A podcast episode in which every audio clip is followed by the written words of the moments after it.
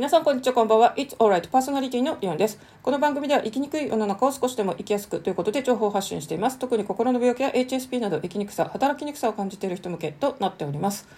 まずは皆さん大変お久しぶりでございます。前回の配信が7月2日ということで、まあ、正直ほとんど2ヶ月近くですねお休みがあったということでもともとこの配信は不定期だったのでですね今回、まあ、かなり長い期間お休みしてたでもこの番組なんか不定期だったしなんかパーソナリティも知らない間にもうフェードアウトしてやめたんじゃないかみたいなですね 扱いだったかもしれませんが、えーと、久しぶりにちょっと今日配信しようと思いました。あとはこの期間ですねもう日本全国のみならず世界でもですねもうありえない暑さだということで北海道もですね本当に史上観測の初めてのですね酷暑猛暑となっていてですね札幌もこの前数日前はですねもう東京とか沖縄とかあと名古屋とかのとにかく本州よりもですね北海道札幌をはじめとした地域が35度とかで他の地域の最高気温がですね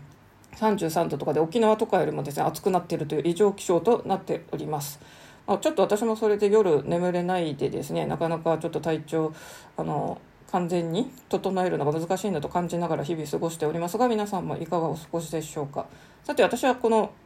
配信を休んでた間何をしてたかというとちょっと昭和の名曲のタイトルにかけてみますと「マイ・レボリューション」またはですね「リターン・トゥ・マイ・セルフ」ということで、まあ、マイ・レボリューションはですね割と分かりやすくて私の革命ってことですけど、まあ、リターントゥーマイセルフっていうのはですね、まあ、私自身に戻る。これ副タイトルがですね、しないしない夏ということで、あとちょっと面白いあのサブタイトルがついてましたけども、まあ、自分自身に戻るっていうのはなんじゃ革命ってなんじゃって話ですけどとまあ、これ抽象的なテーマを言うとですね嫌なこと苦手なことをより減らしていって得意なこと好きなことを人生の時間に増やしていこうというですねちょっと自分の、えー、人生の、まあ、ある意味転機を勝手に自分で作り出したということです。でですねまず今回取り組んでいるのの、えー、と大きく2つ、えーと、プライベートと仕事とちょっと2つに分けますがまずは、えーと、公の方の仕事の話をちょっとシェアしようと思います。で私はですね、まあ、この番組をお聞きの皆さんは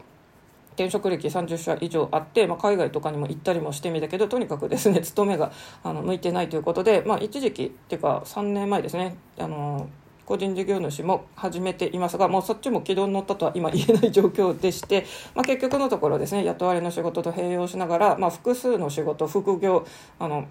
サブの副業の方じゃなくて複数のですねあのメニージョブズとかですねセブラルジョブズみたいな感じで仕事を掛け合わせてるタイプの働き方をしていますけどもやっぱりですね バイトの働き方雇われが空いてないなっていうのを強く今回感じました。というのはですねま私こんなに何十社も転職してますが、まあ、あの心の病気精神障害であることを、まあ、ほとんど隠して勤めてきてて、まあ、健常者のふりをして勤めてて結局、まあ、無理だったんですけど私が健常者として、えーとうまく働けなかった一つがですねえっと、出勤ができず遅刻が多かったということですね。で日本のこの職場っていうのはですね不思議なことで私結構仕事面ではですねこれでも褒められてきたりあの本当に部で表彰されたりとかするぐらい結構事務職とかですね、まあ、対応がいいとかいろいろ言われてきて仕事はできるねと言われるタイプでしたが天下の営業リクルート社ですらですねやっぱり私がこの遅刻が多いということでですねえっと、注意を受けたりしましたし、直接外資系のアマゾンとかでは 本当にそれが理由でですね、契約、えっと、打ち切られました。本当に外資系なのでですね、容赦なくですね、まあ、急に呼び出されて、えー、上司とこう面談したらですね、あなた、あの、勤務態度、その、欠勤じゃなくて遅刻、まあ、欠勤もたまにしてましたけど、遅刻、欠勤とか、とにかく勤務態度が良くないから、もうあなたは、もう、ファイヤー、あの、今のあれじゃないですよ。お金持ちの人が早くあの定年を迎えて悠々自適に暮らすファイヤーじゃなくて本当に解雇のほどファイヤーですね。ファイヤーですということでですねもう呼び出されて座席に戻ったらですねもう全社員にそのですね、〇〇さんがあの退職しますともうメールで流されてですね、あ、外資系って本当にこういうのあのドライなんだなってちょっと驚きましたけど、まあそんな感じで結構この30社以上の経験の中でですね、この遅刻とかの影響で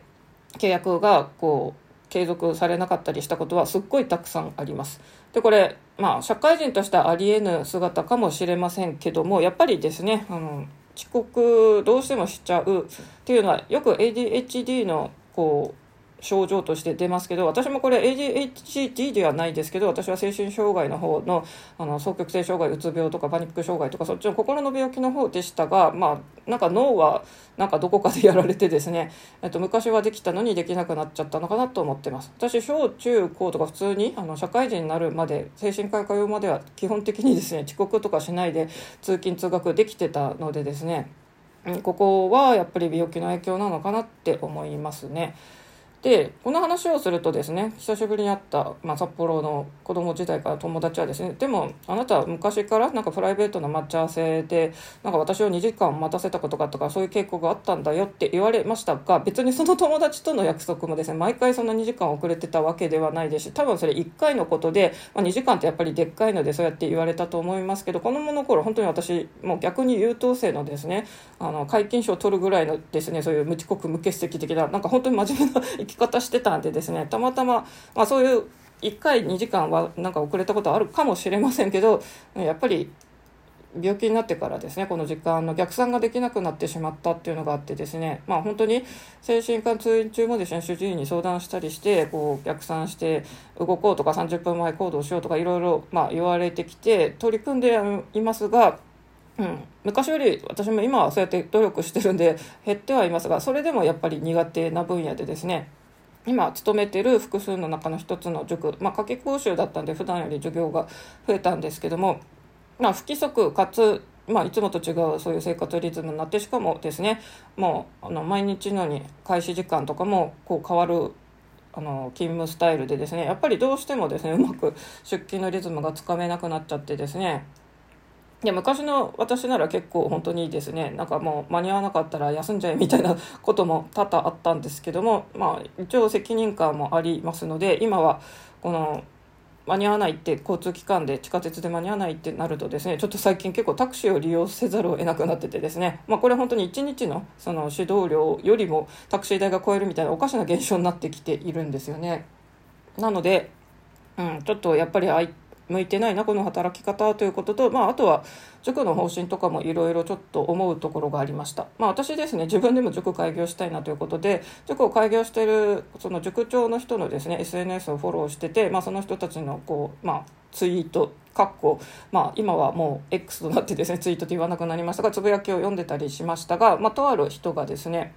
まあ塾に文句がある塾講師の人はもうやめればいいじゃないか。だって塾なんて本当山のようにあるんだからという、まあ、塾長目線の立場で言ってました、まあ、このちょっとその人のですねツイッターもともと毒舌っていう毒吐き系なんでですねちょっと講師の立場からすると、まあ、それ読んでイラッとしましたがまあ実際そうなんですよね。塾って実はですねまあ美容室ってめちゃくちゃあると思うんですね。例えば札幌もめちゃくちゃあるんですけど東京例えば私池袋近辺を、えーと、とメインのこう活動場所にしてしてましたというかなってましたけども池袋とかでもめちゃくちゃ美容室あります。で実はですね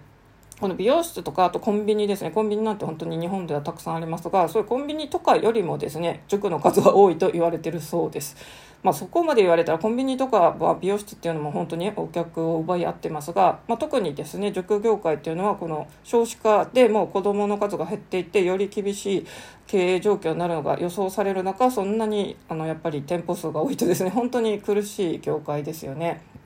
で、まあ、フランチャイズの塾とか私もいくつか所属してますがやっぱり塾ってなかなか継続このずっと安定経営してるとこ難しいなと思って私も生地ですねマネジメント経験をしちゃったばかりにですね、えーと、塾長とかあと本部とかのやり方に思うことがあって本当に私はやれるなら自分で個人でやりたいなって思ってるんで、まあ、そういういろいろ考え方の違いとか含めて働き方合わないなっていうのもあってですねまず一つのところを今回ですね、えー、やめることにしました。まあ、その分ですねあのそういう働き方が向いてないのであって別に私はオンライン指導を、まあ、あの経験してますけどもオンライン指導とか本当に通勤とかもなくてですね私のようなこうちょっと心の病気系の人とか出勤がこうやって私のようにちょっと時間なかなかこう遅刻しちゃうよっていう人には本当に向いてる働き方です。ただオンラインはですね やっぱ集客がめちゃくちゃ大変です。私も個人とかですねあとプラットフォーム利用とかでいくつか登録してますがなかなか案件が来ないのがまあ状況です。自分でやるなら本当にガツガツ営業していかなきゃいけないのでですねまあこれはちょっといろいろ対策取らなきゃいけませんがそういうですねなんか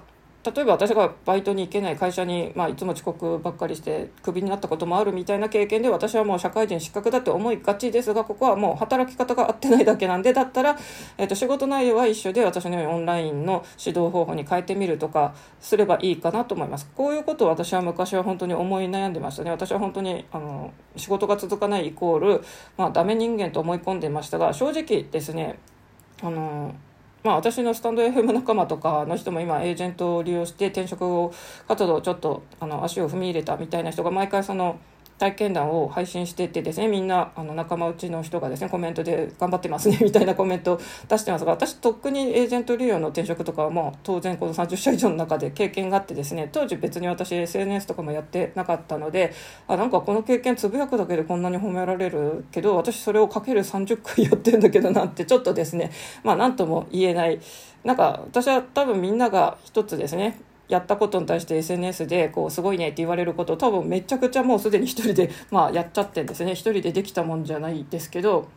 なんか一人でやらざるを得なかったし、まあ、それを SNS をやってなかったんで特につぶやいてなかったんでですねあこれ普通につぶやいてたらなんか仲間内からこうやってなんか褒められたりするんだと思ってちょっとあの寂しく苦々しくも 思っちゃったりしますが、まあ、それはさておきですね。じゃあプライベートの方でですねこの「マイ・レボリューション」ということで、えっと、苦手やこう嫌いなことをちょっと減らしていって得意なこと好きなことを増やしていくっていうのでやったのが、まあ、まさにですね私がこの音声配信なんか掛け持ちでいっぱいやってますけど今実はスタンド FM をですね聞くのも配信の方も、えー、と休んでて結構1ヶ月ぐらい経ちました。1年前の今頃はスタンド FM に夢中になってですね本当にあの公開されてないアナアルゴリズムをですね分析して予想してみたりとかですね本当に番組作り込むのが楽しかったんですがまあそれも1年経ってですね、えーまあ、ちょっとこうやってお休みしてるということで私のこういうなんか熱ってやっぱり1年も続かないのかなっていうですね、まあ、HSP HSS 型 HSP は秋っぽいって言われますがもしかしてそれに当てはまるのかもしれませんが、えっと、どうして私が今スタイフを休んでるかということなんですが、うんと、まずはですね、えっと、まあ、こういう発信っていうのは皆さん自分の体験談をもとにですね人の役に立つこととかを発信してる人が多くて、まあ、ビジネス系とか自己啓発系的なですね役立つ話とかしてる人も多いんですが、まあ、そのほとんどがですねいわゆるさっきから言ってますが健常者の人向けなんですね。企業勤めしている正社員の人向けとかですね、えーとそういう結婚して子供がいる人向けとかですね。まあ俗に言う本当に普通の人向けで私のようにですねマイノリティの立場だと正直参考にならないし逆にみんなのそういうですね華々しい話を聞いてたらもうなんかへこたれちゃうんですよねいやみんなそれ普通になんかできて働けて生きていって食べていけてるけど私はそれができないからこんなに苦しいのにっていうので、まあ、その人たち向けのですね発信を聞いたところで私はそのさっきマイナスの感情が 湧き起こるだけでですねプラスにはなっていないので別に今これ聞く必要ないなと思いました。あとですね、まあ、スタンド FM って本当にあの音声 SNS なんでですね仲間内でこのコメントし合ったりしないとですね本当にあの何とも言えないというかそれがポッドキャストと違うよってことは何回もつぶやいてますけどもやっぱりこの仲間内のキャッキャウフフがですねそのメンバーっていうのがさっきも言った私とは違うですね普通の健常者の暮らしができる人たちなのでですねなかなかこうそこでずっとキャッキャウフフ私も知ってるのが辛くなったというかそういう感じですね。で、えっと、Kindle も私出して2冊出しましたが2冊目はかなりですねマーケティングを意識してちょっと私と似たようなキャリア系の話でスタイフでですねそういう話を出しててずっともうあの1年前2年前とかに出してるのにいまだにまだ結構ランキング上位になってる人のをかなり参考にしてあの取り入れられるところは真似たりしましたで私もですね全然今宣伝活動してないんですが8月なぜかですねえっと、買ってくれたり読んでくれたり人が急激に増えまして今まで本当に数百円の収入だったんですが8月なんとですね、えー、2000円を超える印税が入ってきます。わパチパチパチということで、えっと、正直やっぱりですねこの最初はスタンド FM のみんなと、まあ、励まし合って Kindle 本出そうということで私もそれで出しましたけども、まあ、そういう仲間内でレビューをつけてくれたりとかですね、まあ、無料でダウンロードしてくれる。最初はみんなスタイフの仲間たちもですね最初はいいんですよ。でレビューもいい人も多いんですがじゃあこの1年後に2年後残ってる本売り上げがずっとまだキープできてる本って正直私の仲間内でもですねそれができてる人っていうのは結構少ないと思います。私が目をつけてるやつはやっぱりこのずっと読まれるあの需要がある話を書いてる人だから実際そうやって2年とか経ってもまだ読まれてるのであってですねなんかこういうマーケティングのこととか考えないで、ただ、まあ、とりあえず出しちゃいましたテヘペロは別にいいんですけど、なんか仲持ちだけでただレビューし合ってですね、レビューの数とそのレビューの平均が本当満点とかついてる人とかいるけど、じゃあそれってずっと売れ続ける本なのか、そしてみんなですね結構1冊で終わってる人が多いんですけど正直私2冊目のこの結構経ってからこうやって印税の方が伸びてきたのを見るとですねやっぱり本当に何冊も出さないとですねあの5桁6桁の収入よく Kindle 本で稼いでますみたいな人には近づけないのでですねこれ本当に継続するしかないなと思ったんでそれだったらですねこの仲間内キャッキャウフフで、まあ、ちょっと楽しく過ごすよりはですね本当に一人でもビシビシ執筆活動なりする方がいいなっていうふうに、えー、思いましたね。ちなみに私はですね去年はスタエフに夢中になってましたが一昨年は Voicy のリスナーとしてコメントしたりそっちの活動をちょっと夢中になってましたがそれもちょうど1年ぐらいでですね、えっと、急に熱が冷めたんですがっていうのがですね Voicy のパーソナリティさんですね、まあ、有料とかの、えー、サービスもしてますけどそっちの有料会員の人をなんか優遇する風になっちゃってる人が結構多くてですねもうその有料会員の例えば私だったらですねリオンラジオとかだったら、まあ、リオンラジオのなんかリオラジの人こんにちはみたいな感じでですね。なんかその有料会員の人向けのなんか謎のそういうグループ名とかを、まあ、打ち出してるパーソナリティさんが増えてきてですね。なんかこれ無料で聞いてる人はなんか仲間じゃないのかなって私は勝手に疎外感を感じたんですね。まあこういうのが繊細すぎる気にしいなあの性質かもしれませんが、まあそれがちょっと強くなってきた人が私が聞いてる人の中で増えてきてですね、 Voicy もなんかちょっとあんまり楽しくなくなって、ちょっとやっぱりですね、私はどっか心に孤独感があるので、なんか疎外感、自分がまあ私も有料会員になってる時期もありましたけどなんかですね本当にみんな仲間内なんだろうかオフ会で1回会ったからって心本当に全て許せるのかっていうと、まあ、なかなかただ1回会っただけの人ってことですよね。で私も結構あの、まあ、家庭環境とかからですね心の距離を広くな開くのは結構時間かかるタイプなんですね。人当たりは多分初対面でもめっちゃ盛り上げる自信はあります。HSS 型なんでですねもう外交的な面で、まあ、その人の趣味とか聞いてですねもう話して楽しかったって言われるのは結構服とか洋服買ったりしてらですね店員さんからも「いやなんかめちゃくちゃ楽しかったです」って毎回どこのお店でも言われるんですよ。私いろんなこと詳しいんでですね、えっと、アクセサリーの店に行こうが服屋に行こうがですねガジェット見に行こうがですね大抵話合うんでですね。店員さんもですねめっちゃこの人なんか業界のことも知ってるみたいな感じで楽しんでくれるんですがそれはそれで1回目のことであってですねどうしてもやっぱりですね別にそれで心を開いてじゃあプライベートでめっちゃ仲良くなるかって言ったら決してそういうことはないんですよね。まあ、そういうこともあってですねなんか Voicy とかスタエフとかのですねちょっとコミュニティ色が強いのもちょっとなかなかまだ、うん、あの完全に打ち解けるまでには行ってなくてちょうどどっちも1年ぐらいでですね夢中な時期を経て今こう一人孤独にもうなんかクリエイター活動をしようというのが今の私のマイレボリューション計画の一つであります。で今回ですね私はとにかく今音楽の DTM をメインにですねもともとピアノ演奏とかは音声配信とかで流したり YouTube とかの動画にもしてましたがもっとそれの音質を上げたりとかですね。あと DTM を学べばですね、まあ、パソコンとかの機材の力を借りてよりたくさんの音をですね機械的に組み合わせてもっとなんか聴いてて心地よい曲とかも作れそうだっていう感じなんで今はちょっとですね本当に DTM の機材とかを揃えてるところです。でまあよく YouTube のですねあのガジェット系の人たちのパソコンデスク周りとかですね本当に部屋のあのそういうインテリアから何を実際使ってるかとかですねあとはあの、まあ、そのガジェット系でもですねただあのプログラミング系のあの Mac 使ってますっていう人から私はまあ目指すところは DTM の方なんでそっちの DTM の人の、まあ、余計に機材いっぱいいりますね。私も今オーディオインターフェース使って録音していますけども、まあ、今回プラス本当にですね MacBook 買ってその中に Logic Pro も買ってですねで、えー、と一応音声配信するのにマイクとかは持ってったんですけども、えー、とまずはミディキーボードちっちゃいのとでっかいのをガチで買ってみたりとかですねまあなんか本当にいろいろやってますでこのガジェット周りの YouTuber の人たちのこう使ってる機材とか見るとめっちゃみんなお金かけてるなと思ってびっくりしました。えー、とやっぱりですね YouTube やってる人っていうのはもともと会社員とかで、まあ、あの貯めたお金をがっつりそういう機材にかけて動画始めて、まあ、それでこう収入が得れるようになったらまたその収入でどんどん新しいもの買って新製品紹介ですみたいにやれるっていうなんかお金を最初に投資したからの好循環が生まれてるんだろうなって言って私も今回かなりですね普段こんなになんかやっぱりお金使い慣れてない人からするとですねみんなこんな買うんだって思いましたがやっぱりお金って本当に持ってるだけだったらただの紙なわけでですねうん、使わないとダメなんだろうなっていうふうに思ってます。で、私はですね、運よく、もともとガジェット趣味で、私はスマートフォンとタブレットばっかりいじってましたが、まあ、ガジェットって、それ含めたこういう DTM の全ての小物機器全部を指すらしくてですね、特に私はですね、アップルの製品についてですね、まあ、あの、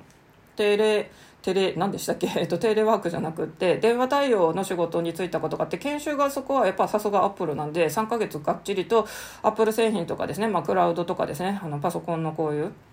という中身のスペックの話とかですねあとはまあサードサードパーティーの話とか全部あの3ヶ月みっちり習えてですねこれ興味ない人にとっては結構苦しいことだと思います。が 私にとってはですねあのそれまでずっと Windows とか Android を使ってたんで、まあ、Mac、Apple 製品について学べるってことはですねお金を得て学べるってこれ研修時代最高じゃんということで、まあ、私がさっき言ってたあの普段はですねなかなかこういつも遅刻とかしちゃったりしてたんですがその時の確か3ヶ月の研修はですね私本当に無遅刻無欠勤で行けててですねまあ興味あることに対してですねそうやってなんか真面目に通えてたなとということです。まあ私は結局ですね、電話のデビュー付近になって体調を崩したんでですね、結局知識だけ学ばせてもらってですね、デビューしないで、えっと、そこはやめてるということで、まあ企業側からしたらけしからん従業員だったわけですけども、まあ、私となってはですね、それアップルのこの知識ってめっちゃ今こうやって機材を揃えるのにも役立っててですね、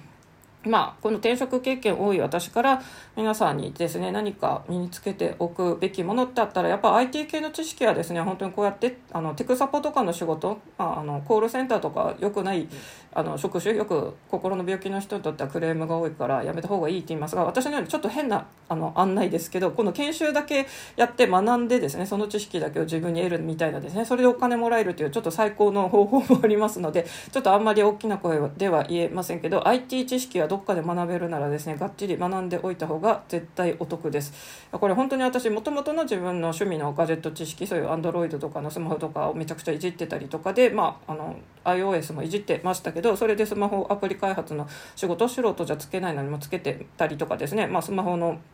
あの店員さんにもなれたりっていうですね。本当に普段あの職歴ないと経験ないとダメな仕事も私はこのオタク知識で結構 IT 系はですね仕事もう受かってるんですよ。なんでまあオタクの知識がそうやって役に立つこともありますし、まあ、やっぱり世の中今こうハイテクなんてもう主語ですけど IT 系の知識はですね本当にあの知っといて損はない、まあ、例えば MacBook 私は今回 MacBook のですね Air を買ってます。私は、えーと、あの昔コロナで10万円が政府から支給されたのではですね MacBook Pro の一番安いやつを整備品で買ってます。この整備品とかについてもですね多分わからない人は買い方わかんないと思いますしあと今回私はですねこの MacBook Air M1 をですね、えーと、増設してます。メモリとですね容量を増設してます。これも私がそこであの身につけた、まあ、私がそれをやる方の立場としてこう検証を受けたんでですね自分でも増設のやり方を知ってるわけですけどもこれも多分ですねこの Mac のですね、えっと、ずっと Windows 民がですね、Mac を買う時ってめっちゃこれ迷うと思います。で、えっと、私もこれは本当にあの8ギガのメモリから16に今回増やしてますが基本的にですね DTM とかする人はまずは最低でも16に増やした方がいいっていうのが一般的な意見なので、えー、とこういうのは知識あってよかったなと思っています。もし私と同じようにですねちょっと MacBook、えー、と買い替えたいとかですねそういうの分かんないっていう人で相談ある方はぜひですね個人的にご連絡ください、まあ、当然私もこれはですね、えー、と無料ではなくて有料サービスとなりますが、まあ、そういうなんか相談とかも、えー、と個人で受けたいなと思っておりますという最後は宣伝もしちゃいましたけどもそんな感じで私はこの1ヶ月半っていうかもうほぼ2ヶ月ですね。えー、とそんな活動をしてきました、まあ、実際まだ本当にですね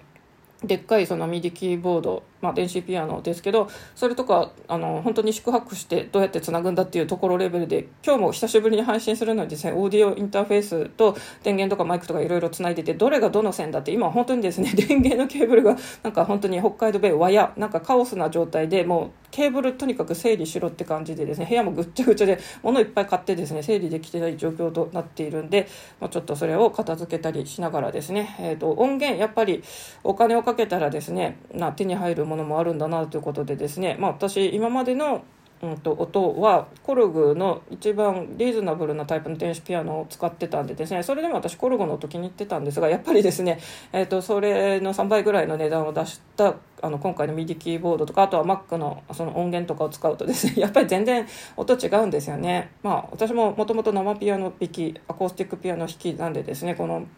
それは音はいい方がいいんでですね、えっと、そういう良くなった音もですね徐々にまた何か皆さんに聞いていただけたらなというふうに思っております。ちょっと久しぶりなんで長くなりましたけどもとにかく暑いのでですね皆さん、えっと、お体に気をつけていきましょう。私もちょっともうちょっとこのですね、えっと、部屋の実際片付けからですねやりたいことやることもうちょっと、えっと、片付けてまた整理して皆さんにお届けできたらなというふうに思っています。大丈夫だよ大丈夫。あなたはここにいるだけでいいんだよ。もうこのセリフもなんか今詰まっちゃいました。えっ、ー、と、私、スイカペンギン好きですが、えっ、とですね、スイカペンギンのでっかいぬいぐるみ LL サイズっていうのが結構でっかいちょうどハグするのにいい大きさだったんですがちょっとですね私ずっとそれより大きいサイズの XL っていうのがですねあの一時期発売されててめっちゃでっかいんですけどまあ今はあの売ってなかったんですよこれがですねあの本当に8月だったかな？8月になってですねあの XL 再販しますということでもう私もこれですね発売日にすぐ、えー、あのポチりましてででかいのが届きました。本当にでかいですよね。えっ、ー、と結構どれぐらい？多分1メートルぐらいでそれはでかすぎか。1メートルはないですけど LL よりも本当にですね LL の、うん、いな何倍だろう。とにかくすごいでかいんですよ。でまあハグするのもですね本当にムチムチのもちもちのふわふわの柔らかくてですね、えっと、ますますハグ要員が増えましたので、えー、寂しい人はぜひですねそういうぬいぐるみとかを使ってもいいので、えー、ハグセルフハグしましょう。あとは私はですね将来そういうガジェットとかも興味あるんでぜひ LOVOT をペットとしてあの一緒に生活できたらいいなっていうのでですね札幌だとヨドバシカメラに LOVOT のですね、えーと、いつも見るコーナーがあってですね、まあ、なんだかんだそこですね。あの若者から高齢者からみんなやっぱドラえもん文化のある国なんで可愛いって言ってロボット見てるんでですね。なんかこれって本当日本独自ですよね。ロボットと共生できるってのは鉄腕アトムから始まってですね。ドラえもんとか、まあ、本当に機械に愛着を感じる。で私今ですねちょっと動画撮影とかにもあのチャレンジしたくていくつかですねジンバルとかうんとスタビライザーとかをですねあのお店で見たり実際手にしてるんですけどもこれもですね本当にもうやっぱり高いんでですね、えっと、全然あのアナログでやってたことがグイーンとですね最初カメラがこうですねあの自分の定位置に戻るに勝手にグイーンって動くんですけどもうそれがなんかお辞儀してる姿みたいでですね結構動画とかの使い方のとこ見てもですね最初のお辞儀が可愛いみたいなこのただの機械なのにですねその動きでも挨拶だみたいに言って可愛いと感じるのは多分日本人独自の感性だと思ってそういうのってちょっと素敵ですよね。まあちょっと日本ディスリーのですね将来不安だっていう声が多いんで日本これからどうなるのよ日本人何やってんのよみたいなちょっとなんか自分を責めるような風潮もありますがやっぱりそういう素敵な部分もあります。まあ私今回夏季講習でですね普段指導してない生徒さんも担当したりしましたけど、まあ、私最初にですねあのその生徒さんのことあのいろいろ聞くのにですねまあいきなりですけどちょっと将来の夢とかもですね聞いてるんですがやっぱり多くの子がですね本当に海外とかも全然興味ない怖いし、うん、犯罪とか嫌だしということでですね安定した職業または公務員ということでですねまああのなんとか食べていけるだけ稼げればいいみたいな本当にですね夢を持てなくなっちゃってるんですよね。昔のなんかプロ野球とかサッカー選手とかですね、まあ、まだもしかしてあの普通に保育士さんとか幼稚園の先生とか、まあ、女の子だと言ってる子もいるかもしれませんが、まあ、保育士さんとかの待遇が良くないとかももし耳にしてたらそれすらもう夢に描かなくなるかもしれないですよね。学校の先生とかも昔は人気の職業でしたが今こんなブラックと言われてですね、うん、あんまりなり手もいないのかもしれませんので、まあ、本当にですねちょっと子どもたちにとってはこれから生きていくのになかなか大変な時代だなっていうのがあります。まあ、私たちの世代だとですね本当にロストジェネレーション氷河期の世代ですけども。まあそれはそれで厳しいものがあって私も、うん、それのなんか巻き込まれてなんかどこにもやれない怒りとか苦しみとか本当にあるんですけどもまあ、それの数年上の先輩方はバブルの恩恵に乗ってるわけでですね数年違うだけでこんなにちょっと違うのかっていういろいろ思うことはありますがただですね、まあ、全てのこういう IT 機器とかがですね進んでる世の中で便利なのはどんどん便利になっていくんで今の子どもたちはそこに関してはなんか幸せかもしれませんがこういう人と人とのつながりとかですねそういう将来の夢を持てるか日本にこのままずっと住んでていいのかかといってみんなだからといってですねじゃあ海外を視野に入れようということでじゃあ英語の勉強頑張ってるかというと逆に全然頑張ってない子の方が多いんでですね。英語はですねできないよりできた方が本当に絶対いいと思います。あの私も中学校レベルの英語が、まあ、そこまでは完璧だったっていう自信があるんでそれだけで普通にバンコクで暮らしてたりもしましたけどもまあそれでもなんとかなるんですよね。なのでせめて最低限の中学校のそういうですね文法ぐらいを身につけて、まあ、海外でもいざとなれば働けるぐらいの、まあ、そういう備えをしておかないと本当これからの時代ってですねなんか生き抜けないんじゃないかなと思うんで、まあ、子どもたちはやっぱり最低でも英語とかあとはプラスアルファでなんかそういう私のさっきの言った IT の趣味とかですねオタク的に夢中になれるものっていうのはやっぱりもうなんか包丁を研ぎ澄ますようにですね あのもう密かに磨いていればいいんじゃないのかなと思います。ゲーム好きな子だったらですねいろいろありますね。ゲーム実況者になるから私のようにゲームアプリ作る方の人になるのもあったりとかですね。まああのいろいろあると思うので、まあ、一概にゲームやってるだけで勉強してないからっていうんじゃなくてじゃあゲームそんなに好きならゲーム作る人になる意識で取り組んでみればみたいな違う目線でお父さんお母さんもですね子供に声をかけてみればいいじゃないでしょうかね。まあ、うちの親、まあ、あの俗に言う毒親でしたけどもやっぱりですねあのうちは本当に放置プレイだったんで。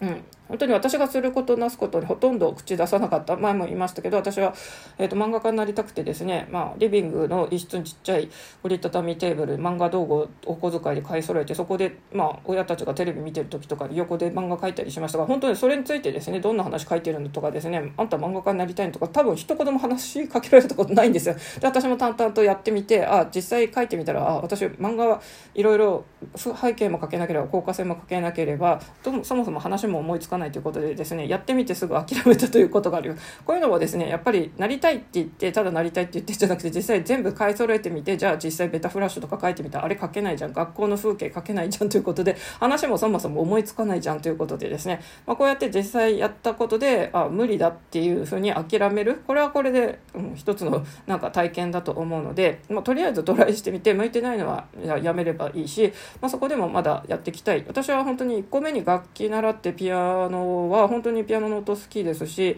まあ、あの私中学校とかでですね吹奏楽部とか選んでませんけど最近ちょっと吹奏楽部のいろいろな動画見てですねあこういう中高生で部活やったのも良かったのかないろんな楽器面白いなと思いますがでもやっぱり私は楽器の中で一番ピアノとピアノの音が好きなんでだから一発目でそれ出会えてですねもうあのこの前楽譜をちょっと見てたんですけどオルガンピアノの音って昔習った幼児の時の本を見てですねめっちゃ懐かしかったんですよね。でっかいあの大きさであのオタマジャクシのあの音符が書かれててですね。私はあれを面白いと思えてですね私本当にピアノやってる時はですねピアノのレッスンが嫌って全然思わなくてあの本当によくピアノはやめたいっていう人も合わない人は多いんですけど私はそれがなかったんですよね。だからまあ偶然あのすごい向いていること好きなことに一発目で習い事で出会えたっていう、まあ、そこはラッキーだし親にも感謝していますけどまあ習い事をいっぱいやるやらない問題いろいろありますけどそれですね向いてることでなんかその子がすごい輝けそうなものっていうのを続けさせればよくて、まあ、向いてないのは本当にもうですねお金も時間も無駄なんであの本当にやめていいと思いますね。で会社もそうですけど私も札幌に帰ってきて久しぶりに最近友達と会ったりしてますけどやっぱりどう考えてもそれ転職した方がいいよねっていう環境で勤めてる人もやっぱりですね転職して同じ給与が得られないかもとかですね。まあやっぱりうん、チャレンジする心よりも今のところで我慢するっていう方を選ぶのかと思ってですね、まあ、私のようにこうもう即環境が合わなかったら変えるタイプの人から見るとですねなんかちょっともうちょっと人生チャレンジしてもいいんじゃないと思います。多分結構私がその話聞いてたら私なら絶対これ転職するなみたいな良くない環境にいる友達もやっぱりですねまあいろいろな理由を述べて結局、うん、なんか我慢するんだなっていう感じでですねまあ人それぞれいろんな生き方があるのでまあ、その人はその人私は私ですけどもいろいろ自己自己啓発とか読んでたりしたらやっぱりチャレンジした方がいいと思いますしあとは変化できない人っていうのはやっぱり、うん、どうどうなのかな。私は逆に結構変化が強いからこんなに転職したり引っ越しもしまくってたりしてまあ一応なんとかなってるタイプですけどもそうですね。私はキャリコンの資格とか取ってないですけどキャリコンの資格はじめなんかいろんなそういう系統の資格をがっつり取っててですね。でも転職歴1回もないっていう人の、えーと、キャリア相談の人よりは私は多分質のいいサービスを提供できると思います。キャリコン自体は傾聴なんで別にアドバイスとかこっちから言わないものなんですけどただ私はそれでですねその人が転職考えてますって言ったらじゃあこういう転職エージェント私も経験ありますよとかですね。あとなんなら私は海外にあの勤務したこともあるんでそういうのを含めてなんかいろんなアドバイスは多分提供できるんでなんかただ知識資格だけある人よりはですねやっぱりあの実際の経験あるからそういうのは、うん、強いかなと思うんですよねなんでやっぱり頭でっかちでただ知識だけ入れててもなかなか役立たないと思います。でそうですね。そういうのはやっぱり変化を恐れないで行動するしかないのかなと思います。で私は一人で本当に淡々と孤独にですね。えともうそうせざるを得なかったんで一人でめっちゃ行動してきましたけども、まあ、今となってこういうですねなんか SNS とか見てたらそういう私が取った30分の1の行為をちょっとエージェントで今転職活動頑張ってますって言ったらみんなフォロワーの人がですねすごい頑張ってますねとかですねなんか褒めたたられるのを見たらいやなんかちょっととっても寂しいですね。なんか私これ毎回報告したらめっちゃ褒められてたんだろうかみたいなですね。えっといろいろ思うことがあります。ということで、えー、非常に長くなってしまいました。久しぶりで忘れ去られてる上にこんな長く話すとですね なんか聞いてもらえるのが怪しいんですけども、えっと、さっきちょっとあの口ごもってしまったので最後にいつものあのセリフをもう一回言って終わりにしようと思います。大丈夫だよ大丈夫。あなたはここにいるだけでいいんだよ。というわけで皆さんそれではまた。